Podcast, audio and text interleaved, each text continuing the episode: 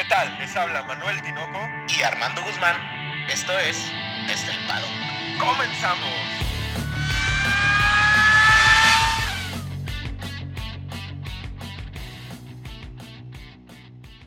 Tinoco, dos palabras. Cuídense mucho. Buenas tardes, Tinoco, ¿cómo estás? Estoy muy contento, Armando, muy contento de regresar a, a esta cabina de grabación porque ya, ya, ya la extrañábamos y nos extrañaba. Por ahí hay una sorpresita que en esta ausencia nos preparó nuestro equipo de edición de audio. Tenemos intro nuevo, eso me, me tiene muy contento y, y, verte, verte ya mejorando, Armando. Estuvo, de, de, estuvo de difícil. Te, de que te pegara por ahí, ¿no? Sí, la verdad que, pues nada más rápido pues ahí sí, ahí disculpen la tos, este, eh, cuídense mucho, el COVID no es, no es, cosa seria y pues bueno, gracias, gracias a Dios, este, aquí estamos para hablar un poquito de Fórmula 1 porque yo estaba tirado, pero la Fórmula 1 estaba todo lo que daba, ¿no? ¿Qué vamos a hablar el día de hoy? Oye, vamos a hablar de que, de que estás diciendo una mentira, hermano. Realmente tu, tu mujer te agarró a golpes después de saber que había sido un mujeriego. Y esa es la razón por la que no, pudimos grabar, yo estaba amenazado de muerte. no, no, ¿qué te parece si hablamos? Dos semanas, Armando, muchas cosas han pasado.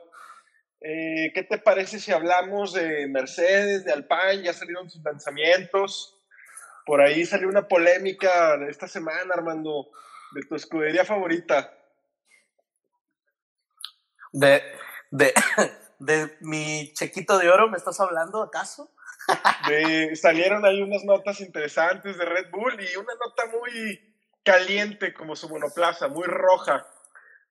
Oye, esa, esa nota, ahorita vamos a, a profundidad porque al final mi Tinoco Chapoy, esa, es, es, es, esa, esas son tus notas, esas son tus por notas. Por eso te rompen tu madre, por eso te rompen tu madre. Oye, oye Tinoco, pues la verdad yo, yo no quiero ilusionarme de más, ok. Red Bull nos da el livery, pues muy parecido al del año pasado y todo. Eh, da estas entrevistas con Checo, con Christian, con Max Verstappen, etc. Y no quiero ilusionarme de más, Tinoco, porque digo, o sea, ¿qué onda? O sea, realmente le está yendo también a Checo. Eh, probó, tuvo un, medio día de, para probar un, el, el, nuevo, el nuevo monoplaza, se subió al del 2019, después tuvo un filming day, o sea, ya está probando y todo lo que ha dicho pues son pues buenas noticias y nos, ahora sí que nos entusiasma, ¿sí nos podemos emocionar tanto o no, Tinoco? Yo creo que por ahí sí podríamos emocionarnos mucho, eh, tanto Helmut como Christian Horner están hablando muy bien de, Checo. Digo, es su papel, ¿no? No van a empezar la temporada hablando mal del piloto que acaba de entrar de escudería. Pero sabemos por las redes sociales de Sergio Pérez que no ha tenido vacaciones, que tuvo unas vacaciones muy cortas en invierno. Se ha metido muy, muy fuerte a Milton Keynes a ver la fábrica, a subirse al simulador. Entonces yo creo que los resultados que están arrojando o que dicen pues son bastante cercanos ahora, Armando. No hemos visto nada, nada, nada del RB16B de Red Bull, porque resulta que en el Filming Day no sacaron fotos de, de, su monoplaza, o sea, no, no hay una foto realmente del monoplaza. Sabemos que Red Bull se guarda mucho de los detalles en los renders y en las fotos que sacan en sus redes sociales, entonces por ahí se están guardando algo, Armando, que si no lo han dado a conocer es porque pues es algo interesante, es algo prometedor. Pues a mí, a mí me emociona mucho porque al final, quieras o no, um, corredores como un, Pierre Gasly o un Alexander Albon no tienen los 10 años que tiene la categoría Checo, o sea, y, y por ahí eh, la nota en donde mencionaba Checo de que, ah, ya sé por qué, por qué batallaron tanto con el carro, pues al final los más sabe el diablo por viejo que por diablo. Y, eso que mencionaba de que, de que se siente muy fuerte la parte de enfrente, pues a lo mejor sí es una gran diferencia en cuestión de, imagínate a 200 kilómetros por hora, que se sienta pegado al piso la parte de enfrente, me imagino que es de gran importancia. Sí, por ahí siempre se comentó que la manejabilidad del carro era muy complicada, ¿no? Me acuerdo también de un, de un radio on board de Albón que decía que eran rápidos, pero no eran manejables. este, sí, claro, está saliendo a brote, a flote, perdón, la, la, experiencia de Checo. En cuanto se sube al carro, identifica cuál es la, el conflicto que puede tener con el carro y lo soluciona con experiencia.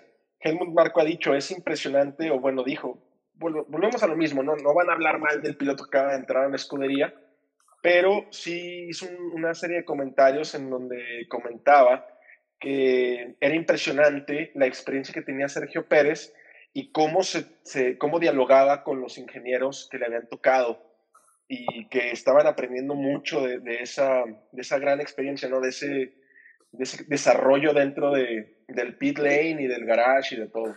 Yo, yo sabes que creo que puede marcar mucha diferencia. Al final, eh, los motores, eh, Mercedes al Honda, yo creo que sí se, se comportan de manera diferente. Pero las, cuando veíamos la estructura del chasis del McLaren, cuando tenía el motor Renault, ahora que tiene el Mercedes, cambió mucho. Entonces, la estructura o, los datos que pudiese dar Checo después de haber tenido un Mercedes, yo creo que sí puede ayudar mucho a, Red Bull al final en, en cuestión de, de, cómo funciona el motor, si acelera más en ciertas partes, si en otras frena más. O sea, yo creo que ahí puede estar la, ese, ese plus de tener a un piloto experimentado, ¿no? Con, que ha tenido otros motores. Sí, pues sí, no, no, no es lo mismo la experiencia o el feedback que te puede dar un piloto que ha corrido con varios motores al, al feedback que te puede dar un piloto que únicamente ha corrido con el mismo motor toda, toda la vida. Ahora, no sé, yo me esperaría hasta los, los test de pretemporada, que ya son este mes, Armando, que gracias a Dios ya son este mes, que, fuerte viene marzo, eh, que fuerte viene marzo desde que empezó ayer. Y con el día de hoy, mañana es la presentación de Aston Martin. Eh, yo me esperaría hasta esos test para ver realmente cómo se comporta el carro en pista, cómo, hasta qué límites lo puede llevar Checo en su, pues en su debut, ahora sí, con el coche.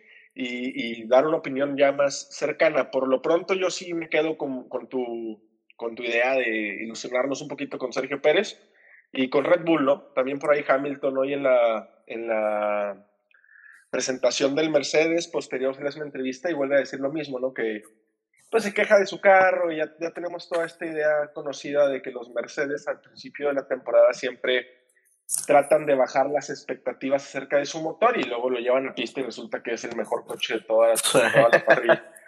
Pero por ahí Hamilton empezó a decir que con las nuevas regulaciones del fondo plano y y varias ahí candados que ha puesto la FIA van a ser más lentos y que ve muy fuerte a la pareja de, Red Bull. Malo por, por, Hamilton empezar así con su presentación.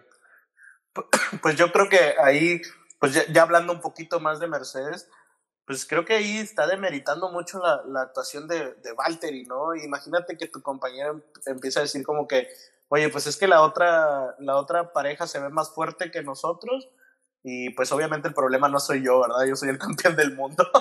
Sí, sí, aparte no puedes empezar, o sea, después de tu presentación, que eh, a mí lo personal me gustó el coche, me gusta mucho el carro, por ahí no me gusta el AMG tan... Este, tantas pues, veces. Tantas veces en la, en la chimenea, pero bueno, eh, me gusta el carro, pero no puedes salir de la presentación del carro, de que, del que se supone es el carro más fuerte de la parrilla, decir que, que ves como una amenaza a Sergio Pérez y a Max. Digo, eso fue lo que dijo... Eh, en grandes rasgos. También dijo que él creció viendo la Fórmula 1 y que quería más competencia y no sé qué más. Pero a grandes rasgos eso dijo, que sí veía muy competitivo la pareja de Max Verstappen y de Sergio Pérez. Y pues demeritó ahí un poquito a Valtteri Bottas, ¿no? Que Valtteri Bottas sigue diciendo lo mismo, que ahora sí le va a competir a Hamilton y todos sabemos que, que no es verdad. Mira, al final lo que es el carro, yo ahorita aquí lo estoy viendo y es hermoso, o sea, realmente ese negro, para los que no lo han visto, es, un, es totalmente negro, con el negro no es mate, es brilloso, con estas líneas, este, que, es un azul verde, azul verde de Petronas. Sí, de Las tenemos en, toda esta parte. y termina en el alerón de arriba con un gris de las, de las flechas plateadas, ¿no? Lo que comentaba Tinoco de, lo, de la AMG, se ve raro, pero lo más seguro, Tinoco, es que ah, por ahí Mercedes traiga eh, una idea de mercadotecnia con todos sus carros AMG, que son al final todos los deportivos. Es lo más seguro, me imagino yo. Claro, claro, o sea, hay que recordarles a los que están escuchando que AMG es la versión de lujo de Mercedes, de, eh, es como Alpine de Renault, por ejemplo.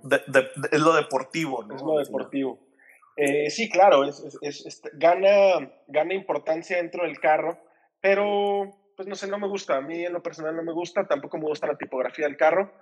Me gusta también, ahorita que, que describías el carro, eh, tiene un guiño a Niki Lauda, que es el rojo, ¿no? El rojo característico, también lo tuvo la temporada pasada, y vuelve a, a tener ese, ese guiño, ¿no? Ese detalle con, con, con Nicky Lauda. Y a mí en líneas generales me gusta mucho el carro, me gusta ese desvanecido que hace de negro hacia el, hacia el gris. Plateado. Hacia el plateado, pero no me gusta nada más la MG, es lo único que le critico. Y pues volvemos a lo mismo, se esconden muchas cosas, no se ven bien los, los dashboards, las tomas son este, un poquito truculentas, Armando, tú que eres ahí publicista. Sí no, de hecho, justamente estoy viendo una toma en la cual está de arriba, pero le pusieron un, un en toda la parte de abajo en el piso le pusieron unos focos al, al, al, carro. Entonces ilumina toda la, no sé, estoy tratando de ver si es una luz o, o, pintaron el piso porque se ve, se ve muy curioso y lo más seguro es que estén, estén este, ahí escondiendo un poco del piso, porque es donde vimos los grandes cambios. Yo algo que, que me encanta, algo que, que, creo que le aplaudo a Mercedes, es que utilicen el color, el, la tintura metálica. O sea, sí dicen que el mate eh, te da unas, una ventaja en, en, la, en la pista, pero utilizar los colores metálicos, o sea, ese negro hacia el plateado, y con ese rojo fuerte arriba en donde está Ineos, el patrocinador, se ve hermoso el carro, o sea, al final bien iluminado en la, en la, ya en la pista, con el sol, se va a ver hermoso ese, ese carro negro, ¿no? Sí, claro, y qué miedo que te venga persiguiendo uno de esos, ¿no? Tratas de, le pisas fondo, pero pues imagínate. O sea, qué miedo para ahí ser, no sé, George Russell o Latifi o Mazepin y ver que ya te va a sacar una vuelta ese negro. No, no, no. Fíjate, fíjate, algo, algo interesante hablando de George Russell, nomás ahí rápido como una, este, un paréntesis. Fíjate que estoy, estoy empezando a entender por qué George Russell no se lo llevaron a Mercedes. Creo que el plan Williams está muy bien estructurado, Tinoco. Y si no es este año, el año que viene vamos a tener un Williams de media tabla hacia arriba. No sé qué piensas tú después de lo que dijo el, el director que mencionó que pues Russell lo ven con madera de campeón y lo ven al final esta inversión de toda la gente que, que, que está alrededor de Williams, que lo que decíamos la, la, el podcast pasado, pues creo que llevan, quieren ese Williams, lo quieren más, o sea, lo quieren ver campeón ahí, como dicen, ¿no? Sí, por ahí aprovechando el cambio de reglamento en el 2022, Williams o sea, plantea dar un salto importante. Ojalá, porque Williams es una escudería que nos gusta mucho. Ya no va a tener el rosa, pero eso hay que tocarlo en el siguiente, en el siguiente podcast, eh, ya que tengamos todos los liveries. Me parece que para el viernes ya vamos a tener todos, o si no, la mayoría. Creo que nos va a faltar Haas. Pero otro carro que se, que, que, se, que se anunció el día de hoy es el Alpine, Armando, un azul que no se había visto, o bueno, ya tiene un tiempo que no se ve en la parrilla un carro de esa tonalidad, con esa tonalidad azul. Muy bonito, a mí me gustó mucho el Alpine.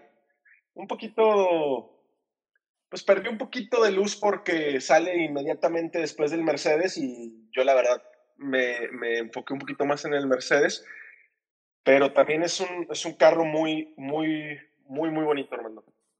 Hablando de la estrategia de marketing que siguió Alpine, perdón, al final fue muy buena, Tinoco. ¿Qué dijeron? ¿Sabes qué? Voy a hacer un cambio de Renault, lo voy a cambiar al Pi. ¿Cómo puedo entrar a la polémica? Vamos a sacar el mismo día del, lanzamiento, vamos a sacar lo que el, que el campeón del mundo, ¿no? Claro. Sí, todos, todos van a saber que esa es la fecha de Mercedes, pero ah, también es la fecha del, del, del Alpine, ¿no? Entonces, es una, son estrategias de marketing muy bien logradas y déjame decirte que si no hubiera sido porque fue espantosa la presentación, tenían un lag terrible. Yo, de Sí. hecho, lo puse, lo puse y, y lo quité. Sin, de no haber sido por eso, de veras que el carro. Mira, yo no sé si el Alfa Romeo o el Alpine, cuál de los dos me gusta más. Están bien, bien bonitos los dos carros, pero el Alpine, ese azul que eligieron, creo que es un azul, pues azul francés, azul británico, pero qué bonito se ve en un carro de carreras, ¿no? Me acabas de dar la idea de la pregunta al final del podcast, Armando, así que vela pensando. Sí, y lo, lo más, lo que me resulta más importante de todo es que se ve rápido, Armando. Por ahí sí Alpine no Sí. tuvo ningún reparo, sacó fotos mejor logradas, no mejor logradas, eh, más detalladas que el Red Bull y el Mercedes. Se deja muy poquito en la canasta y enseña el gran trabajo que están haciendo en los dashboards, el gran trabajo que hicieron en, en la nariz, que es un poquito más eh, estilizada, más, más Ujú. delgada. Y yo creo que, que invirtieron sus dos tokens en la parte trasera, porque también se ve por ahí una parte trasera bastante diferente a la del año pasado. Me gusta, me gusta el azul, siento que va a ser rápido, siento que por ahí tu Ferrari se va a volver a quedar detrás del Alpine, pero vamos a generar esa polémica, hermano.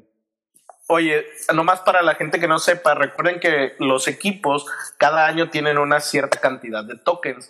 ¿Qué Claro. son estos tokens? Son, eh, pues al final, fichas que puedes tú cambiar para hacer un desarrollo del monoplaza, sea en la aerodinámica, sea en el motor, etcétera, pero solo tienes cierta cantidad. Por eso ahorita mencionaba a Tinoco que eh, los tokens han- los han de ver utilizado en la parte posterior, en la parte de atrás del carro, porque se ve mucha diferencia en el desarrollo de la, de, la parte de atrás del carro. Es correcto. Eh, esta temporada los, los, las escuderías tuvieron únicamente dos tokens para desarrollar ciertas partes del monoplaza. Hay partes que no necesitan tokens para desarrollarse, pero pues no suelen ser tan importantes a la hora de extraer décimas del carro. Eh, por ahí no sabemos exactamente en qué, en, en- en qué gastó sus tokens, por ejemplo, Red Bull ni Mercedes. Generalmente Mercedes. Mercedes decía empezando el, el anuncio del carro en qué los había gastado y esta vez no, no quisieron decir nada, como que se guardaron mucho. Eso me gustó de Alpine, Armando, que fue a pecho descubierto, de frente y como que dando un golpe de autoridad en la mesa, ¿no? Probablemente sea también parte de, del- de la mercadotecnia esta que mencionas. Yo, yo sí creo que Alpine va a llegar y va a llegar fuerte después de un año, un 2020 que, que fue bueno, o sea, fue muy bueno para, para ellos, perdón. Y al final, la incorporación de Alonso, aunque me moleste, aunque no me caiga bien, aunque ojalá que Alonso no llegue a hacer nada y sea la decepción de este 2021, creo que sí tiene experiencia al final, o sea, y al final va a aportar mucho a que se desarrolle bien la marca en, en, en el 2021. ¿no? Oye, Armando, hoy me acordé mucho de ti porque eh, estaba esperando una situación y abrí mi Twitter y me puse a navegar por el Twitter y vi una foto, o sea, la foto de presentación de los pilotos de Alpine y, y me acordé que si ves la foto de Esteban Ocon te va a caer gordísimo, se ve, se ve, se ve. a mí me cayó muy gorda la foto y, y yo sé que tú odias a Esteban Ocon, entonces te invito a verla para que hagas un coraje. Oye, es que los dos son pesaditos, ¿eh? Esteban Ocon y, y, y Fernando Alonso son pesados, no son, no caen bien, o sea, no son, no son corredores que caigan bien. A los, obviamente a los españoles les cae bien Fernando Alonso, es como si a nosotros nos cayera mal Checo Pérez, ¿no? O sea, no, eh, a ellos les cae bien, pero Esteban Ocon es una persona sin carisma, es una persona que, incluso cuando queda en segundo lugar atrás de Checo, no cae bien, o sea, ni siquiera le crees que esté festejando. no, Te a mí me cae a muy la mal. foto. Te invito, es más, Me te la voy a mandar. Te la voy a mandar, la voy a buscar y te la voy a mandar. Por cierto, aunque nos caiga mal, bueno, a mí, perdón, Fernando Alonso, qué bueno que ya salió la foto en la que ya está recuperado y ya está activo otra vez. De hecho, Eh, eh, si mal no recuerdo, eh, por ahí leí que primero dijeron que no iba a estar en los test de pretemporada, pero al parecer sí va a estar. Entonces ahí todavía queda esa duda. Sí, es un tipo muy fuerte, ¿no? Ya lo hemos comentado, se repone muy rápido de los, de los accidentes y sí, primero qué bueno que está bien. Por ahí no se sabe realmente por qué no estuvo en la presentación. Eh, Alpine sacó un comunicado que era por las restricciones que tenía el país pero pues no sabemos, ¿no? A final de cuentas no sabemos si puede viajar y someterse a la presión del, del avión en la mandíbula, no sabemos, pero qué bueno que está bien. Le mandamos un saludo, sabemos que nos escucha. Eh, o bueno, nos escucha gente en España, entonces sí, a, los españoles les damos un, les mandamos un fuerte abrazo y nos da mucho gusto. Y vamos a hablar por último de, de Ferrari, de la cereza del pastel de este podcast, hermano. Tinoco, es que eh, lo hablábamos, tú me criticaste, pero extremadamente cuando te dije que Ferrari iba a estar en, la, en el top del, del, de esta temporada y sigo creyendo que va a estar en el top. Este chisme, este chisme que, que salió, eh, creo que comprueba, comprueba un poco lo que yo decía. ¿Qué, qué, qué, chisme tenemos, Tinoco? A ver, platícanos. oye, oye, hermano, nomás no les, no les he explicado a los que nos están escuchando que si me dices que soy, yo soy Tinoco Chapoy, tú tienes que ser o Pedrito Sola o, o, no, o Silvia Pinal, cabrón, porque... Vamos a ver esta triste, esta triste historia. no, por ahí salió esta semana que el motor, o bueno, el, desempeño del carro en el 2019 de Ferrari en las rectas será muy, muy bueno. Incluso los Mercedes o Red Bull, por ejemplo, eh, le pidieron a la FIA investigar el motor porque en las rectas será muy rápido. Entonces, por ahí en el 2019 hubo un gran alboroto, ¿no? Eh, la FIA salió y dijo que no iba a dar eh, los detalles, pero que eh, se iba a tomar un, o que Ferrari iba a tener un, un castigo. No quiso dar detalles, no quiso decir por qué. Tinoco, es que tiempo ahí, ok, eh, es lo que me causa un conflicto de la FIA, al final política, ¿no? De que, ah, ok, sí, este, sí tiene algo raro en el motor, sí, ya se lo quitamos. A partir de ese momento, Ferrari termina quinto, sexto, séptimo, noveno, no, no, no Ni siquiera no, no, tienen rendimiento. Qué casualidad. Ah, pero no les voy a decir qué, qué fue y tampoco les voy a decir cuál es su sanción. Pues entonces, ¿cómo está la onda? O sea, o sea tiene que ser claro. Me, me recuerda al gobierno de México. Oye, este es el podcast más de política, acuérdate. Estamos en Fórmula 1. También tenemos un podcast de política, se llama Juntos pero no revueltos. Por ahí búsquenlo en Spotify antes de que lo tumben. Oye, no. Sí, por ahí también Christian Horner, Red Bull, eh, incluso Mercedes estuvieron presionando mucho la FIA, incluso amenazando con con tribunales internacionales para que se aclarara.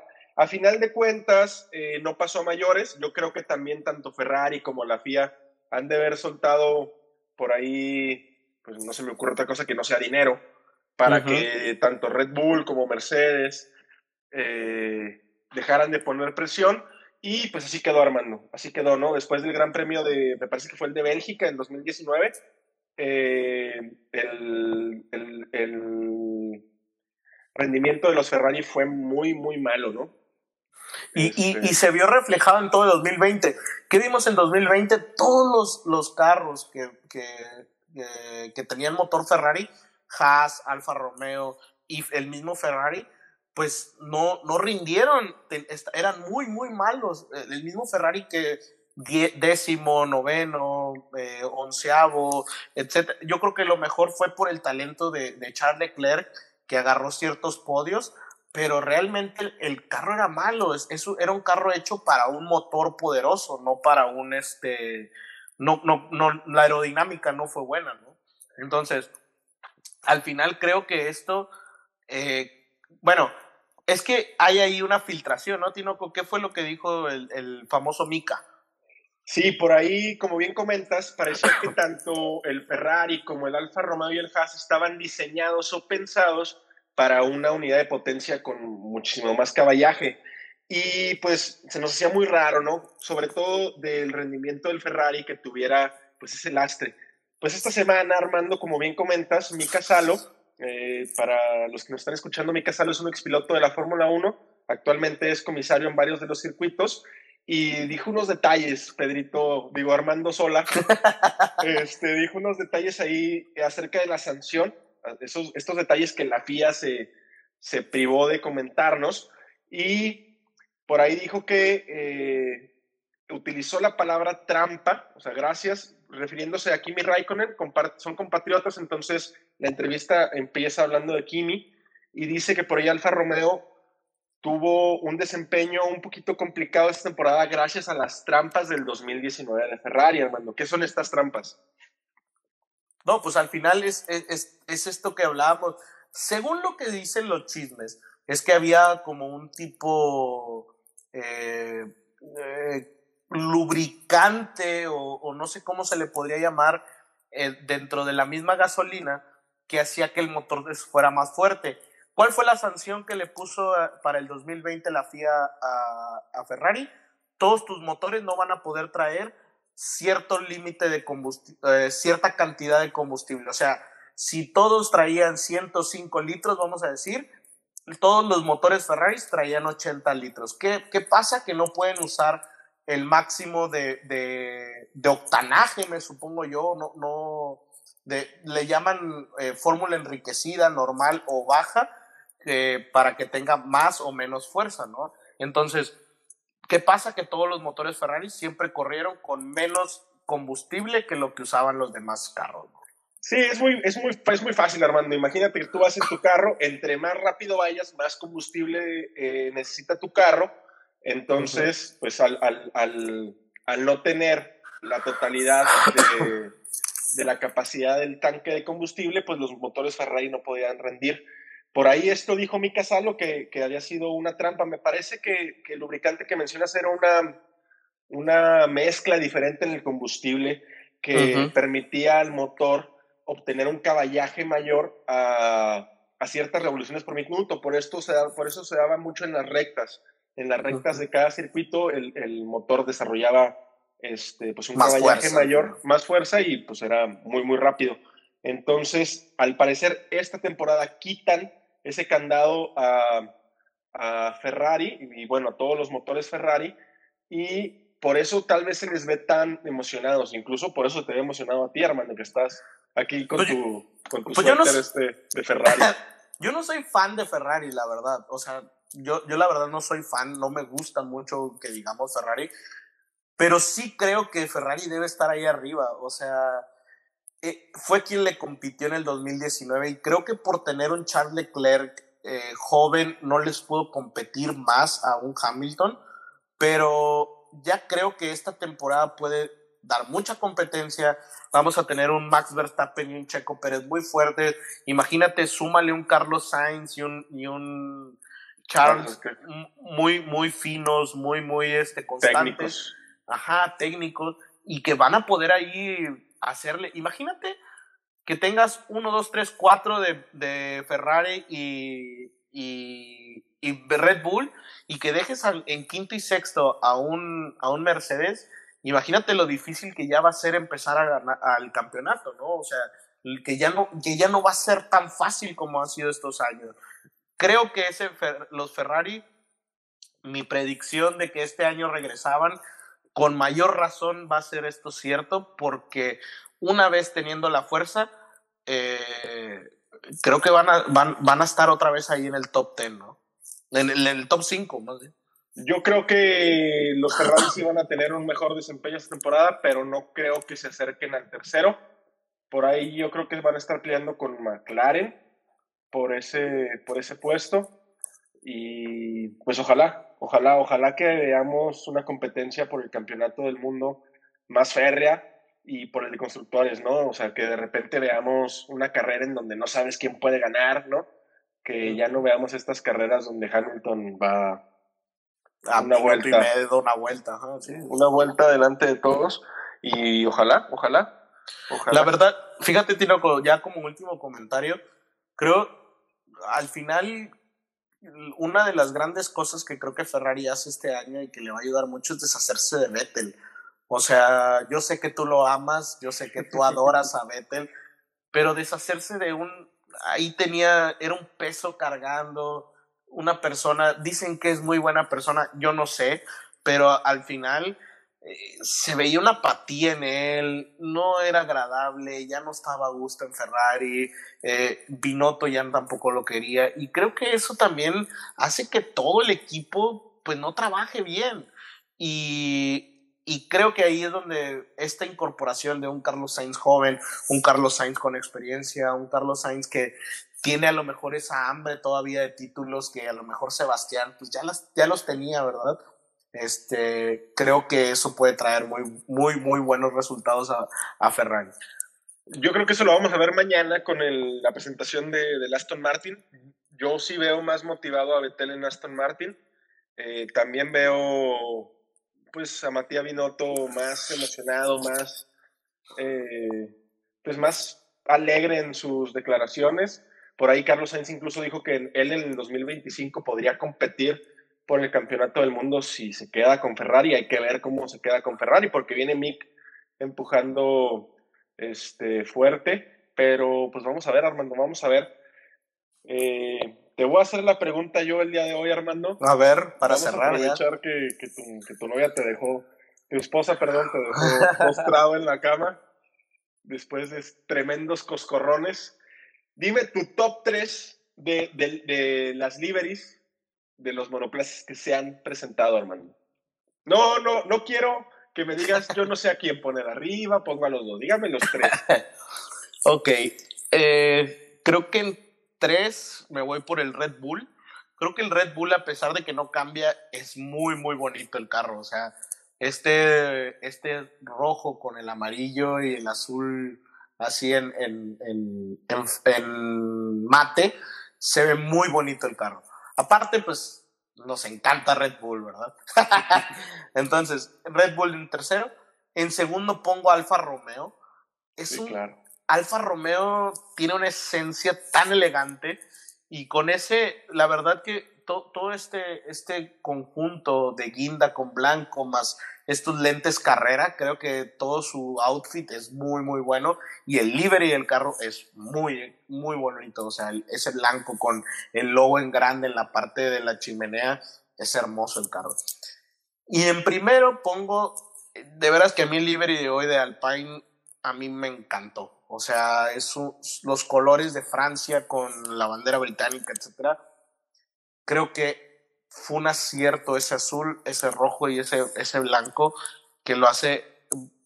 Creo que esa combinación con el negro lo hace, o sea, muy agresivo. Imagínate, es, es lo mismo. Yo creo que ver en el retrovisor un carro tiene que verse imponente para que los demás, este, carro, los demás pilotos pues digan como que, ay, ahí viene el Alpine, ¿no?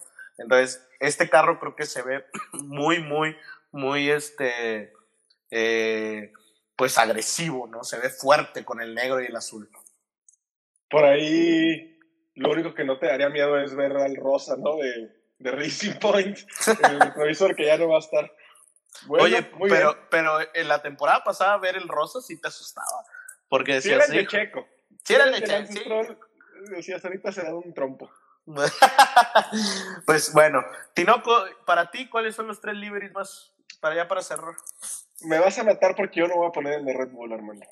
No, pues ya sé que eres malinchista. No, mal- no es por ser malinchista, pero el Red Bull no, no, no modifica nada en su livery, es el mismo carro. Me encanta el carro, no, no, no, no, lo pondría en el lugar 4, fíjate. Ok. Pero queremos los tres, Tinoco, no, no cuatro. Bueno, yo pondría a Alfa Tauri en el tercer lugar. Ok. Me gustó mucho su livery, me gustó mucho el, el, el niño que la presentó, ¿no? El, En su nota. el Yuki Tsunoda. Y este, en segundo lugar pongo Alpine y en primero me quedo con Alfa Romeo. ¿no? El carro de Alfa Romeo es divino. ¿Y sabes qué detalle me gustó también de Alfa Romeo? Los monos. Los monos de los pilotos, eh, como vintage, como eh, noventeros, así holgados. Me, se me hizo un detalle, un guiño muy, muy, muy agradable. Sí, estuvo, estuvo muy bien, la verdad. Es, el Alfa Romeo creo que sí se lo lleva. Pero bueno, a mi parecer, estos dos son los mejores, ¿no? Alpine y, y Alfa Romeo, ah, hasta ahorita. Sí. Sí, claro, falta ver por ahí el, el de Aston Martin, que también me, me, imagino que va a estar interesante. Muy ya bien. lo discutiremos. Pues Tinoco, el que nos escuchen, nos, nos, por favor ahí denos su like en Twitter, denos su like en Facebook. Y el próximo capítulo el viernes, ¿no, Tinoco? El viernes lo, lo subimos. El viernes, si Dios quiere, Armando. Si tu mujer te deja. Esperemos que sí. Muy bien, pues excelente. El- por favor, no nos dejen de escuchar. El viernes vamos a traer nuevos datos. Este podcast, aunque pensamos que iba a ser cortito, pues se nos fue con el chisme, ¿no? Sí, sí, pero no, qué bueno que, que nos pudimos otra vez conectar con todos ustedes. Eh, por ahí, como comenta Armando, síganos, Paddock desde él en Twitter. La página de Facebook es desde el Paddock. Y eh, muchas gracias por todo. Pues, pues nada, Tinoco, Box Box, cuídate. Nos vemos el próximo viernes desde el Paddock. Box, box. Adiós. Box, box, box. I would, I would like to go to the end. We're happy for you to